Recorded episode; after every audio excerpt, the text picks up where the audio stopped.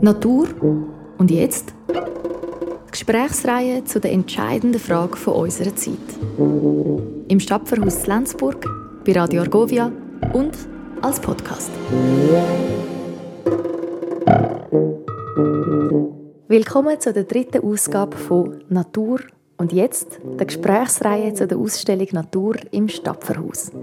In den ersten zwei Folgen haben wir uns damit beschäftigt, inwiefern Tiere und im Besonderen Hunde unsere Gefährtinnen und Gefährten sein können, in welcher Beziehung wir zu ihnen stehen. Und wir haben ganz praktische Alltagstipps bekommen, wie wir klimafreundlicher leben können. In der heutigen Diskussion schauen wir quasi unter das Mikroskop und zoomen ganz nah an, auf und in unseren Körper. Wir reden über das Mikrobiom. All die Bakterien, Viren, Pilze und Einzeller, die in und auf uns leben und ohne die wir nicht überleben könnten. Wenn man möchte mehr über das Mikrobiom erfahren, dann ist der Michael Scharl genau der richtige Mann dafür. Er ist leitender Arzt für Gastroenterologie und Hepatologie am Unispital Zürich und führt die allererste Mikrobiom-Sprechstunde der Schweiz. Die Veranstaltung ist ein bisschen anders abgelaufen als die ersten beiden hier im Stadtverhaus. Und zwar hat Michael Scharl vor unserer Diskussion ein kurzes Referat gehalten, wo er erklärt hat, was das Mikrobiom genau ist und was seine wichtigsten Funktionen sind. Für die Radiosendung und den Podcast haben wir die wichtigsten Punkte aus Michael Scharls im Vortrag kurz für euch zusammengefasst. Das Mikrobiom macht einen grossen Teil vom menschlichen Organismus aus, sogar einen viel größeren Teil als unsere eigenen Zellen. So hat ein Mensch in seinem Darm rund 100 Mal mehr Mikroben als Zellen in seinem ganzen Körper. Wenn man alle Mikroben zusammenrechnet, wiegen die rund 2 Kilogramm. Mikroben gibt es an ganz verschiedenen Orten von unserem Körper. Auf unserer Haut, in der Mundhöhle und auf den Geschlechtsteilen aber der allergrößte Teil, nämlich 95 Prozent, sind in unserem Darm. Entsprechend bestehen auch unsere Fäkalien, unser Stuhl, zu einem grossen Teil aus Bakterien, nämlich fast die Hälfte, etwa 40 Prozent. Wenn man das auf ein ganzes Leben aufrechnet, dann heißt das, dass ein Mensch, der 80 Jahre alt wird, in seinem Leben rund 3 bis 3,5 Tonnen Bakterien ausscheidet. An dieser Stelle hat Michael Scharl eine Grafik gezeigt von einem Lastwagen, der von einem Kran mit einer schweren braunen Ladung beladen wird. Viel genauer als das möchte man sich dann vielleicht gar nicht vorstellen. Das Mikrobiom hat eine Vielzahl von lebenswichtigen Funktionen. Welche genau, das erklärte Michael Scharl dann gerade nachher nochmal in unserer Diskussion. Wie ein gesundes Mikrobiom aussieht, ist gar nicht so einfach zu beantworten. Am einfachsten sei es, sich eine grosse Stadt vorzustellen, hat Michael Scharl gesagt, wo ganz viele unterschiedliche Menschen und Lebewesen leben. Ein gesundes Mikrobiom sei genau so vielfältig wie eben eine grosse Stadt. Wenn das Mikrobiom geschädigt wird, wird genau diese Vielfalt reduziert. Aber eben, wie es genau aussieht, lässt sich fast nicht beantworten. Weil unser Mikrobiom, die Zusammensetzung von Bakterien, Viren und Pilzen, ist so individuell wie unser Fingerabdruck. Darum hat Michael Scharl auch darauf hingewiesen, dass viele grosse, zentrale Fragen zum Mikrobiom immer noch unbeantwortet sind.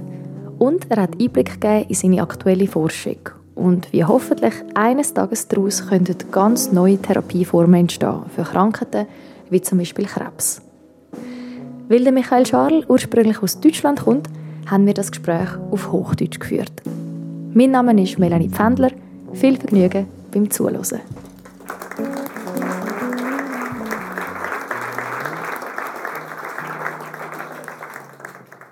Dann danken wir Ihnen ganz herzlich, Herr Schall, für diese wunderbare Einleitung. Ich glaube, äh, damit konnten wir jetzt schon einmal den Boden legen für unsere Diskussion. Ähm, und ich freue mich darauf, die Punkte, die Sie angesprochen haben, jetzt noch mit Ihnen zu vertiefen in der Diskussion. Ich möchte aber gern gleich an dieser Stelle das Publikum hier im Stapferhaus schon zum ersten Mal mit einbeziehen. Und zwar mit drei Schätzfragen. Sie haben ja uns schon sehr eindrückliche Vergleiche und äh, Fakten präsentiert. Also ich glaube, allein das Bild des Lastwagens wird einigen von uns noch in Erinnerung bleiben. Genau, und es würde mich aber interessieren, wie Sie sonst ähm, eben diese Dimension, über die wir jetzt heute sprechen, einschätzen können. Ähm, vielleicht gerade vorab, wer die Ausstellung Natur hier im Stapferhaus besucht hat, hat einen gewissen Startvorteil, aber da können wir gerade testen, was da hängen geblieben ist. Und zwar wäre die erste Frage, wenn man über das Mikrobiom spricht, ähm, ist ja eben häufig das Darmmikrobiom gemeint. Eben, Sie haben ja auch gezeigt, dass 95 Prozent des Mikrobioms sich im Darm befindet, aber eben Sie meinten ja auch, in der Mundhöhle zum Beispiel gibt es auch eine Vielzahl von Kleinstlebewesen. Und da ist jetzt eben die Frage, wie viele. Und wenn wir uns einen Quadratzentimeter unserer Zunge anschauen, nur einen Quadratzentimeter, wie viele Mundbakterien leben da? Es wären A etwa 100.000, B etwa eine Million oder C etwa eine Milliarde. Wer würde sagen A etwa 100.000? Kann gerne die Hand heben. Einzelne Hände gehen hoch. B etwa eine Million. Schon einige Hände mehr. Und C etwa eine Milliarde. Also das wäre richtig. Also von dem her, genau, hatten wir da schon eine erste Schätzung. Zweite Frage, eben wenn in der Mundhöhle Bakterien vorhanden sind, dann ist es eigentlich auch nicht überraschend, dass bei einem Kuss Bakterien im Spiel sind. Wie viele Bakterien werden beim Küssen übertragen? A, rund 8 Millionen, B, 80 Millionen, C, das ekelt mich, ich möchte das nicht beantworten. Also was würden Sie sagen? A, rund 8 Millionen. Eins, zwei Hände. B, rund 80 Millionen. Einige. Und wer sagt, ich möchte mir das gar nicht vorstellen? Doch auch die eine oder andere Hand. Es ist B, 80 Millionen. Also tut mir sehr leid für die, die bei C die Hand gehoben haben. Und dann die letzte Frage. Äh, Mikroben sind natürlich auch auf unseren Alltagsgegenständen, weil wir mit denen ständig in Berührung sind. Wenn wir zwei Gegenstände vergleichen, zwar ein Smartphone und einen Toilettenspülknopf. Ja, dann finden sich in der Regel A auf beiden etwa gleich viele Mikrobiome oder Mikroben, Entschuldigung. Ähm, B mehr Mikroben auf dem Toilettenspülknopf und zwar rund zwölfmal mehr. Oder C mehr Mikroben auf dem Smartphone und zwar rund 18 mal mehr. Wer sagt A etwa gleich viel? Ihr durchschaut schon meine Fragetaktik. Niemand, genau. Dann B eben mehr auf den Toilettenspülknopf und C auf dem Smartphone. Ich glaube, wir haben schon einiges gelernt in dieser Einführung. Herzlichen Dank, ist natürlich absolut richtig. Und eben noch mehr solche Fakten gibt es natürlich auch in der Ausstellung, vor allem auch kombiniert mit sehr eindrücklichen Fotos, wo man sieht, äh, wie diese Kleinstlebewesen ausschauen.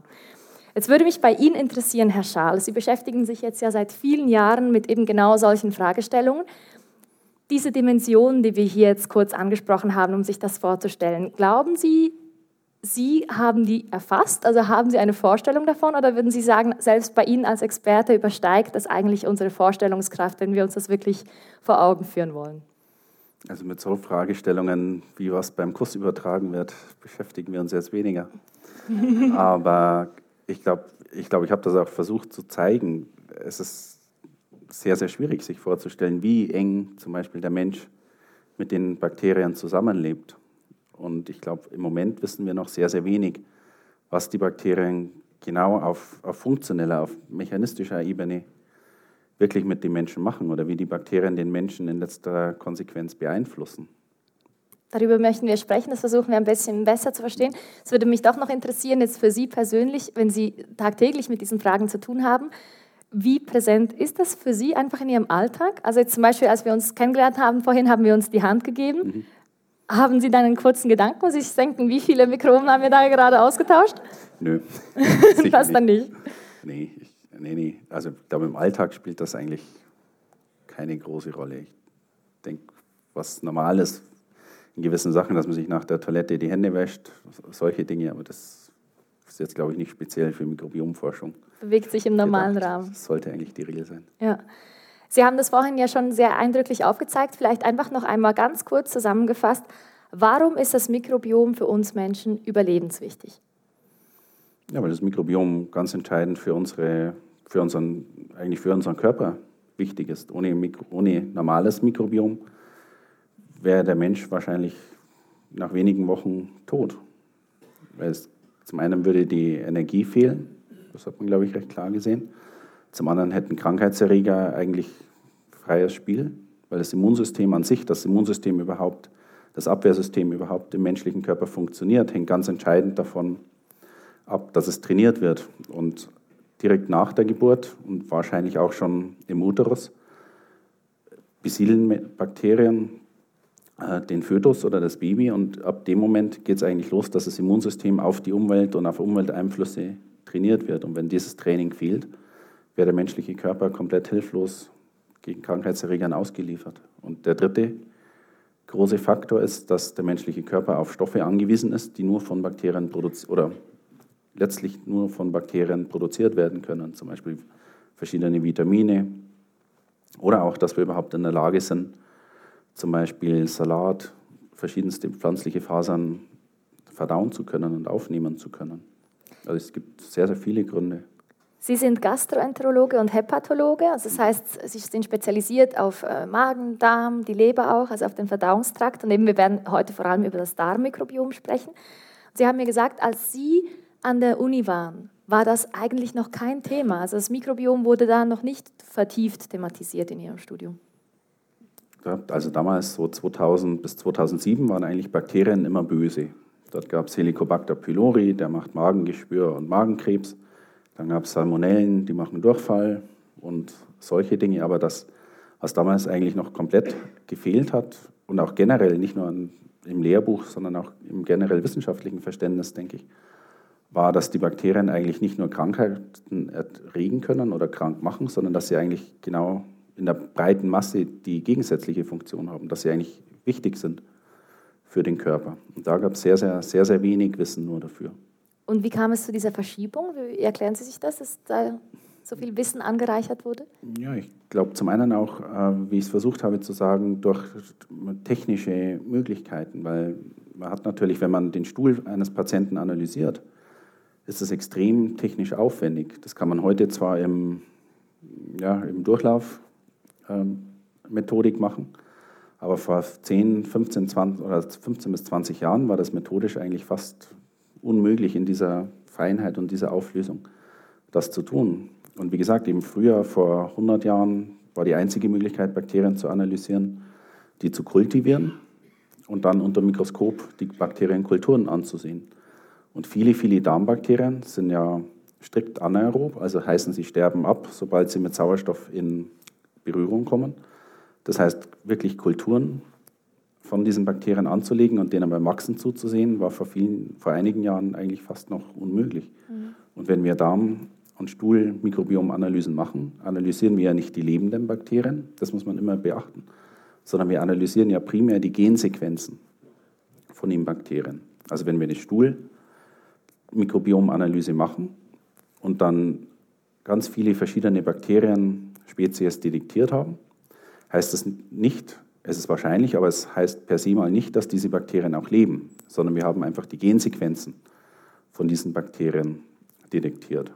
Der nächste Schritt, wenn man wirklich wissen will, ob diese Bakterien leben und was die auch wirklich tun, wäre dann, so wie man es früher gemacht hat, dass man die kultiviert. Aber das muss man auch immer noch im Hinterkopf behalten.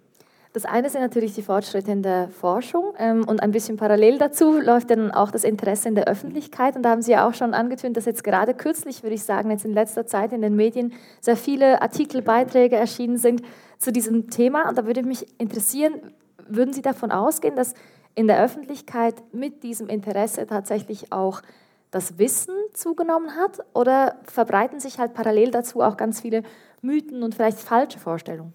Ich denke beides. Ich glaube, dass das Interesse der Öffentlichkeit zunimmt, liegt natürlich daran, dass man wissenschaftlich sieht, es spielt irgendwo eine Rolle. Also in dem Moment, in dem man sagen kann, Veränderungen im Mikrobiom sind mit der Krebsentstehung assoziiert, in dem Moment ist natürlich das breite Interesse in der Öffentlichkeit vorhanden.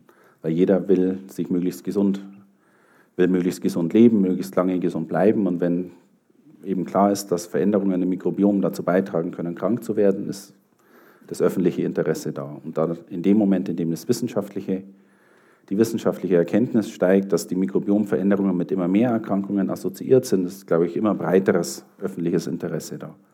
Auf der anderen Seite gibt es natürlich auch das Wechselspiel, je größer das öffentliche Interesse ist, umso größer ist auch der Anreiz für die Wissenschaftler dort auf der Ebene tätig zu sein, weil einfach natürlich auch Förderinstitutionen eher bereit sind, dafür dann Gelder zu geben, weil natürlich das öffentliche Interesse steht, die Patienten und Patientinnen eher dazu bereit sind, zum Beispiel eine Stuhlprobe für die Wissenschaft abzugeben, wenn sie wissen oder wenn sie das Gefühl haben, es könnte ihnen auch selber irgendetwas bringen. Mhm.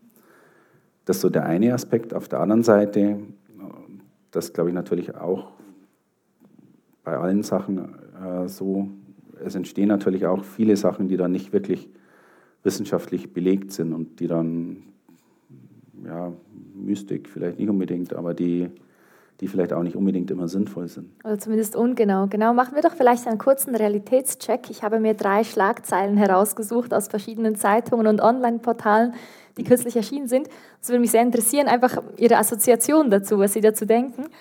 Die erste, verstehen, was uns antreibt, wie unsere Darmbakterien unsere Entscheidungen und Persönlichkeit beeinflussen.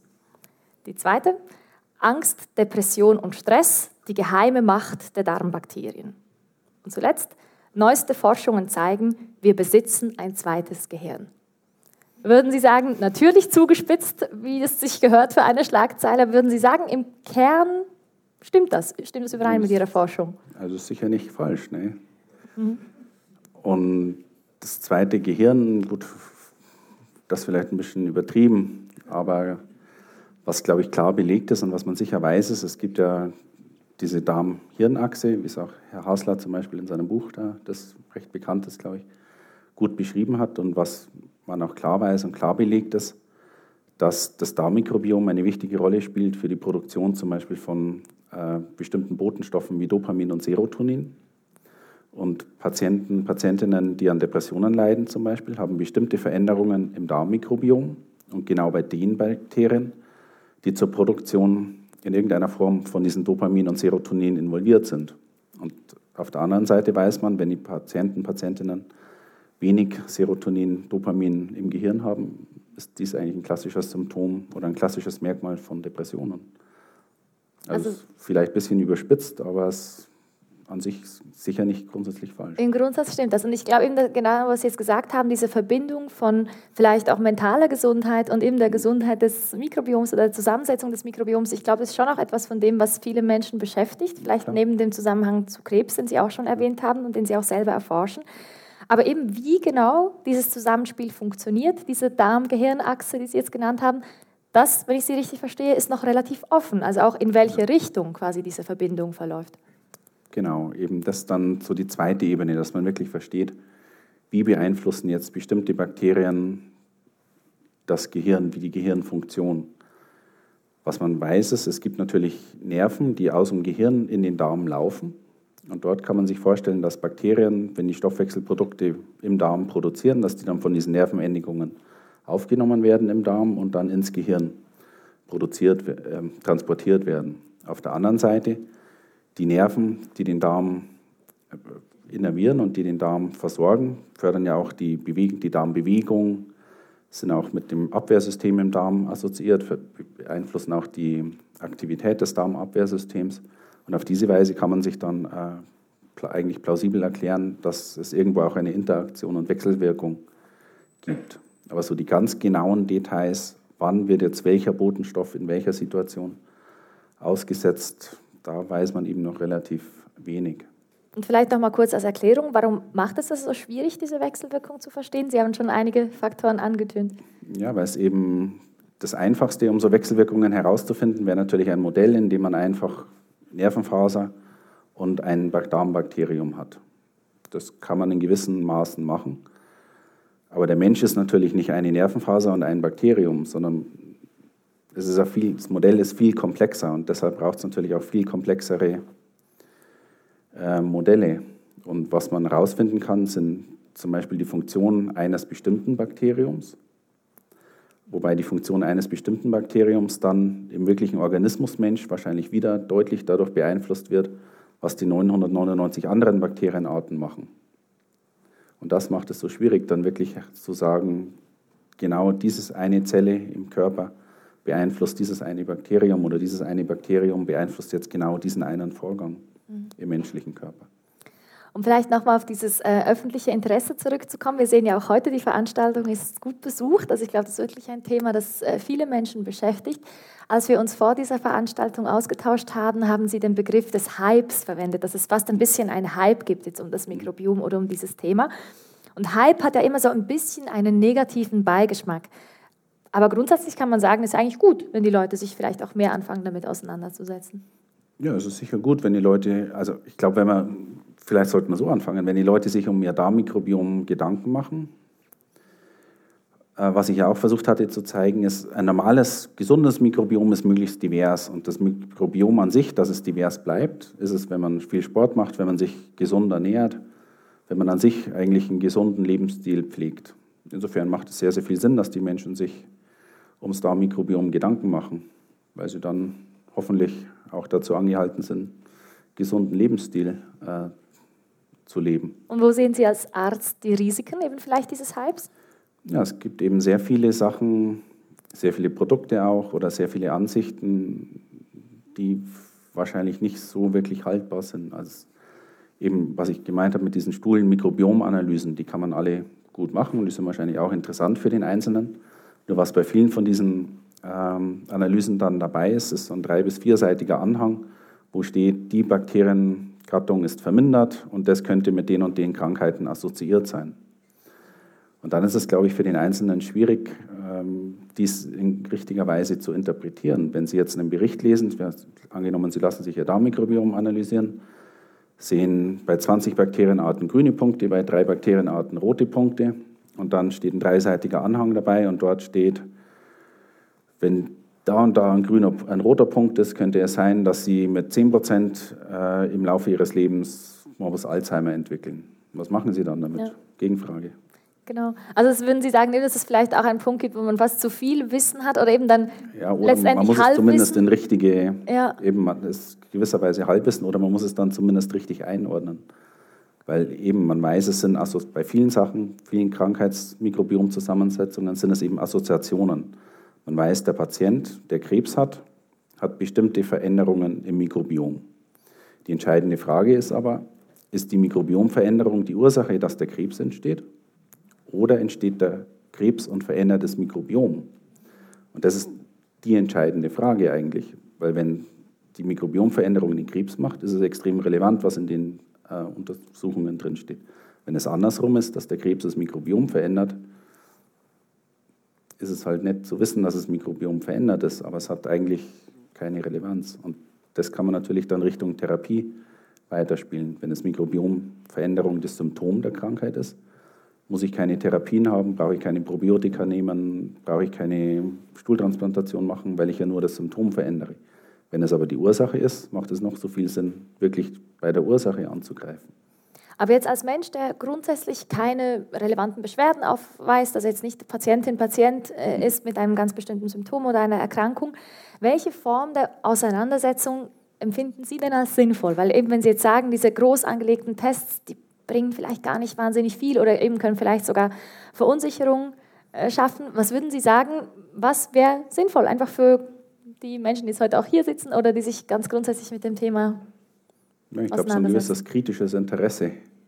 Und was ich eben nicht empfehlen würde, wäre zu denken, dass das Mikrobiom mehr oder weniger, wenn man dort manipuliert, dass man dann äh, alle Krankheiten mehr oder weniger lösen kann. Das glaube ich nicht, sondern was, ähm, ich glaube, das Interesse am Mikrobiom sollte dazu beitragen, dass man einfach generell einen gesunden Lebensstil pflegt und das ist recht klar bekannt, gewisse Bewegung, eben so mediterrane Diät, das ist ja das Schlagwort, eher wenig äh, Fleischprodukte, eher wenig rotes Fleisch, viel Früchte, viel Gemüse, solche Dinge eher niedrigeres oder normales, Anführungszeichen normales Körpergewicht. Und dann hat man sich sicher allein dadurch schon mit seinem Mikrobiom beschäftigt, weil die Faktoren alle mit dem Mikrobiom eine Rolle spielen. Und dann hat man sich sicher sehr viel Gutes getan. Aber wenn ich Sie richtig verstehe, als Nichtmedizinerin kann ich jetzt eher generell dazu beitragen, dass ich eben ein vielfältiges Mikrobiom habe, genau durch genau. die Ansätze, die Sie jetzt erwähnt haben, aber jetzt quasi gezielt auf etwas einwirken und mir sagen, also ich möchte das in diese Richtung äh, ver verändern mit Zweck XY, das wird schwierig. Also eine so gezielte Vorgehensweise macht eigentlich keinen Sinn. Das ist sehr, sehr schwierig, weil das eben so die große Limitation bei den im Bereich Mikrobiom. Wenn wir zum Beispiel Patienten, die Hypertonie haben, nehmen ein Medikament, was dann einen bestimmten Angriffspunkt auf der Zelle hat, damit dieser Angriffspunkt blockiert oder aktiviert und der Blutdruck sinkt. Und diese Möglichkeit fehlt eigentlich beim Mikrobiom noch. Wenn wir Probiotika nehmen, ändern wir nicht nur ein oder zwei bestimmte Bakterienarten im Darm, sondern wir ändern die gesamte Darmbakterienzusammensetzung. Das funktioniert in gewisser Weise schon. Die Frage ist nur, ob das dann dem einen tut es gut, der nimmt es weiter, dem anderen tut es nicht gut. Der wird sagen, Probiotika sind, würde ich niemandem empfehlen. Aber sinnvollerweise, wenn man Medikamente einsetzt oder wenn man wirklich intervenieren will im Körper, sollte man ja zum einen wissen, was wir dadurch verursachen. Und wir sollten es möglichst gezielt tun. Und diese Möglichkeiten fehlen eben beim Mikrobiom noch. Zum Beispiel jetzt mit unserem Dickdarmkrebs-Projekt versuchen wir möglichst gezielt das zu machen, indem wir einfach genau zwei definierte Bakterien verwenden, wo wir vorher in verschiedensten Experimenten herausgefunden haben, was die wirklich auf funktioneller Ebene bewirken können. Wenn wir eine Stuhltransplantation machen, fehlt uns dieses Wissen. Dann nehmen wir einfach den Stuhl, die Gesamtheit des Stuhls, geben den einen anderen Menschen. Das kann auch funktionieren, funktioniert auch, wissen wir auch in der klinischen Alltag bei anderen äh, Erkrankungen. Aber es ist natürlich alles andere als eine zielgerichtete Intervention. Also um es wirklich medizinisch in Richtung medizinische Anwendung bringen zu müssen, fehlt uns einfach noch das Wissen und auch die Möglichkeit, gezielt zu intervenieren. Eine Reaktion, die ja die Auseinandersetzung mit dem Mikrobiom auslöst, das konnten wir auch vorhin kurz beobachten bei den Schätzfragen, ist ja ein gewisser Ekel oder vielleicht auch eine Überforderung mit eben diesen Dimensionen, mit der Vorstellung, über die wir gesprochen haben.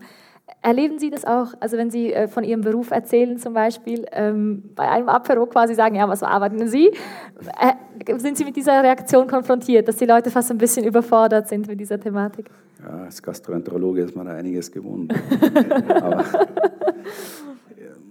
das, das eher wenig, sagen wir mal so. Ich glaube, der Stuhl an sich, Stuhlgang an sich gehört irgendwie zum Leben dazu in der einen oder anderen Form. Und ich glaube, für die meisten Menschen ist das auch ein täglicher Bestandteil. Es gibt natürlich verschiedene äh, Patientinnen und Patienten, gerade wenn die chronischen Durchfallerkrankungen haben oder chronische Verstopfung haben, die dann auch in gewisser Weise sich deutlich mehr damit beschäftigen. Das ist dann wahrscheinlich eher weniger Ekel, als einfach, dass der Fokus auch des täglichen Lebens dann doch sehr viel Richtung Stuhlgang verändert ist. Wirklich jetzt Ekel vom Mikrobiom eigentlich nicht unbedingt. Also wenn man sich jetzt zum Beispiel eben die Ausstellung anschaut mit diesen mikroskopischen Aufnahmen, wo man dann eben diese Tierchen dann wirklich mal vergrößert sieht, vielleicht jetzt eben, wenn das beim einen oder anderen ein ungutes Gefühl auslöst, wenn man sich vorstellt, da leben Millionen von denen in und auf mir, was würden Sie empfehlen? Wie kann man damit umgehen oder wie kann man vielleicht den Blick darauf ein bisschen verändern? Dass die einem gesund halten, dass die gesund sind. Ja. Sie haben vorhin schon angetönt, auch in Ihrer Präsentation, eben, dass uns das ja vielleicht auch dazu anregen kann, grundsätzlich über unseren Organismus nachzudenken. Was würden Sie sagen, wenn Sie jetzt zum Beispiel über das Mikrobiom sprechen? Sprechen Sie dann doch über etwas, eben Sie meinten gerade, das uns gesund hält, das lebenswichtig ist für uns, aber das doch außerhalb ist von uns, also nicht zu uns gehört? Oder würden Sie sagen, wir müssen das eigentlich mitdenken, wenn wir über uns sprechen? Also sind wir auch unser Mikrobiom? Ja, ich glaube, das Mikrobiom ist schon sehr eng mit dem Menschen verknüpft. Es gibt ja, da haben wir selber äh, verschiedenste Studien gemacht, zum Beispiel, indem wir auch die Darmschleimhaut untersucht haben, ob wir dort Bakterien finden. Oder was wir jetzt auch untersucht haben, ist, dass wir Immunzellen aus dem Blut untersucht haben. Und dort sehen wir auch, dass gesunde Menschen bestimmte Bakterienzusammensetzungen haben und bestimmte Bakterien, Bakteriensequenzen bei jedem Menschen eigentlich vorhanden sind. Und Patienten, die Dickdarmkrebs haben, haben zusätzlich bestimmte andere Bakterien noch im Blut. Patienten, die chronische Darmentzündungen haben, haben in den Blutimmunzellen noch bestimmte andere Bakterien.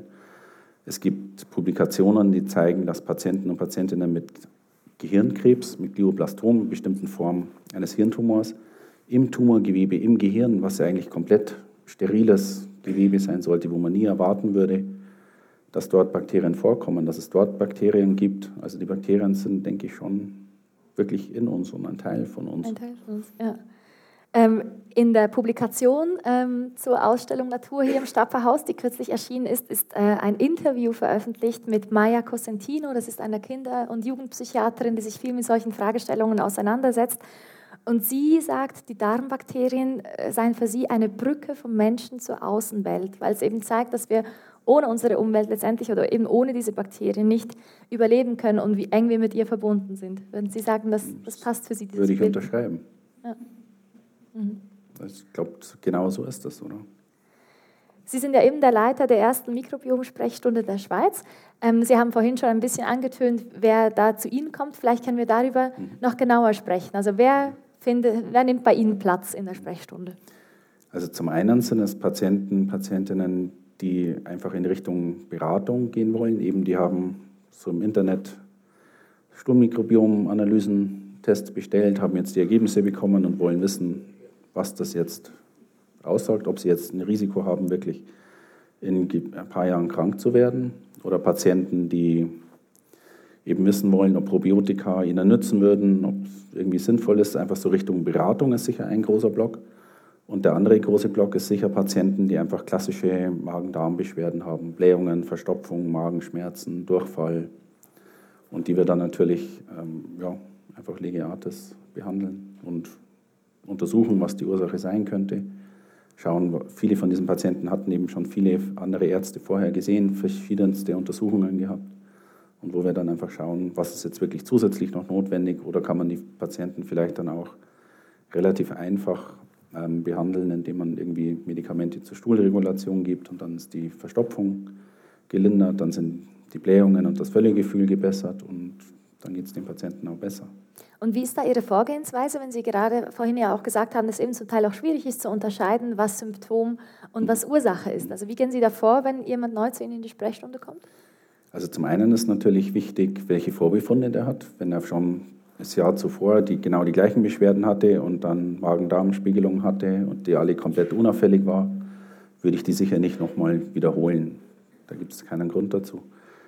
Ansonsten würde ich einfach die Untersuchungen machen, die in der, bei den konkreten Beschwerden sinnvoll sind. Wenn zum Beispiel ein Patient chronische Durchfälle hat, würde man sicher schauen, ob es irgendwelche pathogenen Keime, Durchfallerreger im Stuhl gibt, würde eventuell schauen, je nachdem eben, ob er Darmspiegelung hatte oder nicht, dass zumindest einmal diese erfolgt ist, dass die Darmschleimhaut auch unter Mikroskop, also histologisch untersucht worden ist, weil es auch bestimmte Erkrankungen wie zum Beispiel mikroskopische Colitis gibt, die Durchfall erregen kann. Und einfach so nach ja, letztlich schulmedizinischen Aspekten einfach die möglichen Ursachen der Reihe nach durchgehen, der Reihe nach ausschließen. Nahrungsmittelunverträglichkeiten ausschließen, Laktoseintoleranz, äh, Zöliakie, also Weizenunverträglichkeit und solche Dinge. Und oft hilft es dem Patienten dann eben schon zu einem guten Teil, wenn sie wissen, es ist eben nichts in Anführungszeichen Schlimmes, oder? Sie haben jetzt schon in der Diskussion auch vorhin in Ihrer Präsentation mit der einen Folie eben mehrfach darauf hingewiesen, was man auch einfach noch nicht weiß, also was die offenen Fragen sind. Da möchte ich gerne noch genauer darüber sprechen, wo Sie vielleicht auch das große Potenzial sehen jetzt in Ihrem Gebiet. Also was sind die Kernfragen, die Sie hoffen in den nächsten Jahren beantworten zu können oder dass Sie dass sie mehr darüber erfahren durch auch andere Forschung? Ich glaube, die Kernfrage als Mediziner und für die biomedizinische Forschung ist, dass wir letztlich genauer verstehen, wie die Bakterien mit dem menschlichen Körper zusammenhängen. Und das Ziel müsste dann sein, dass wir wirklich in die Lage kommen, gezielt entweder einzelne Bakterien oder Stoffwechselprodukte so einsetzen zu können, dass wir gezielte Therapien verändern können. Weil die Idealvorstellung wäre natürlich, wir haben eine Erkrankung, dort sehen wir, Patienten, die diese Erkrankung haben, haben drei Bakterien, zum Beispiel drei Bakterien weniger im Darm von diesen, die die gesunden haben. Wir wissen, dass genau diese drei Darmbakterien eigentlich beim Gesunden dafür sorgen, dass er diese Krankheit nicht bekommt. Und dann können wir ihm diese drei Erkrankungen zurückgeben. Das wäre so die Idealvorstellung. Weil das sollte dann natürlich zum einen eine ursächliche Therapie sein, sollte sehr gut wirksam sein. Und wenn es Bakterien wären, die der Gesunde sowieso im Darm hat, würde ich davon ausgehen, dass es auch eine extrem gut verträgliche Therapie wäre. Das wäre ein ganz neuer Therapieansatz genau, letztlich. Genau, das wäre eigentlich unser Ziel, was wir haben.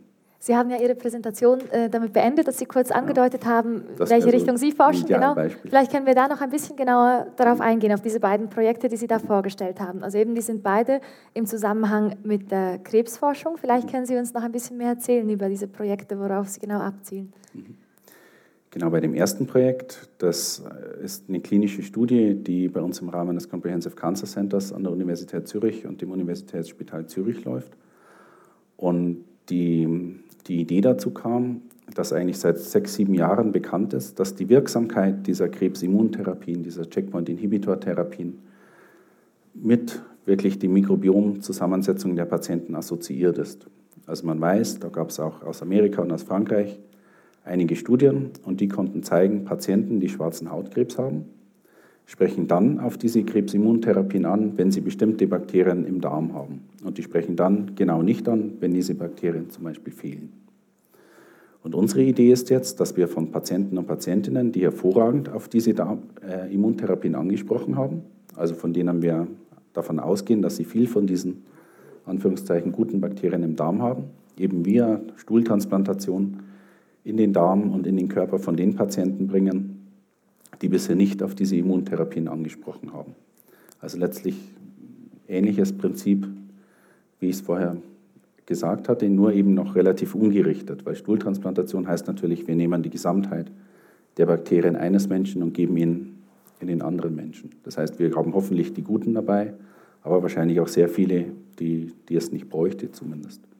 Und die Idee von dem großen Forschungsprojekt ist dann, dass wir im Rahmen der klinischen Studie mit den Patientenproben, die wir auch dann jeweils von den Patienten und Patientinnen bekommen, herausfinden, welche dieser Bakterien genau oder bakteriellen Stoffwechselprodukte genau dazu beitragen, dass der Patient dann auf diese vorgesetzte Immuntherapie anspricht. Und dann wäre die Idee natürlich, so wie wir es jetzt beim Dickdarmkrebsprojekt schon machen, dass wir genau diese Bakterien dann auswählen, die zum Beispiel in eine pH-resistente Kapsel packen, dass die gut durch den Magen durchkommt, im Dickdarm dann die Bakterien freisetzt und wir dann eigentlich rein diese Bakterienkapsel entweder als Zusatztherapie zu den Immuntherapien einsetzen können oder als komplett unabhängige Krebstherapie. Ja. Jemand, der an Krebs erkrankt ist, hat natürlich einen großen Leidensdruck, das ist klar. Aber ganz grundsätzlich würden Sie sagen, Braucht es da vielleicht ein bisschen mehr Erklärung bei einem solchen neuen Ansatz, gerade wenn er halt mit einem Thema verbunden ist, jetzt eben mit einer Stuhltransplantation zum Beispiel, wo gewisse Hemmungen vorhanden sind? Glauben Sie, braucht es da von ärztlicher Seite noch ein bisschen mehr Übersetzungsarbeit als vielleicht in anderen Therapieformen? Also die Patienten und Patientinnen sind da sehr, sehr aufgeschlossen. Also Anführungszeichen Problem bei klinischen Studien ist natürlich immer, dass wir sehr strenge Ein- und Ausschlusskriterien haben. Also wenn wir sagen, wir haben 100 Patienten, die möglicherweise diese Krebsart hätten, die wir da einschließen würden, können wir letztlich wahrscheinlich 10 von denen oder 20 von denen wirklich einschließen. Weil wir natürlich auch regulatorische, ethische äh, Auflagen haben, in welchem Rahmen die Patienten ausgewählt werden dürfen. Aber das Interesse der Patienten und Patientinnen daran teilzunehmen, ist sehr, sehr groß.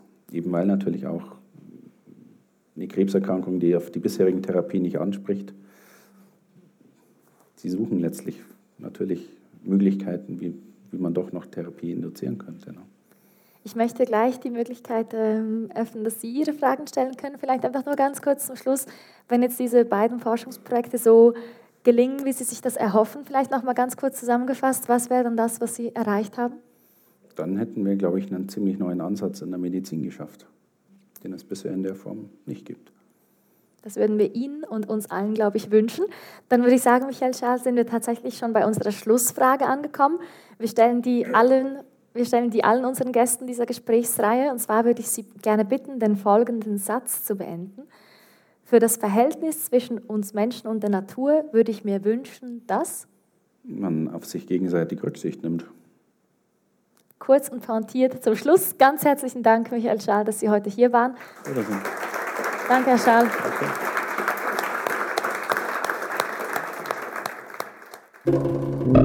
Natur und jetzt? Gesprächsreihe zu der entscheidenden Frage von unserer Zeit. Im Stadtverhaus Lenzburg, bei Radio Argovia und als Podcast.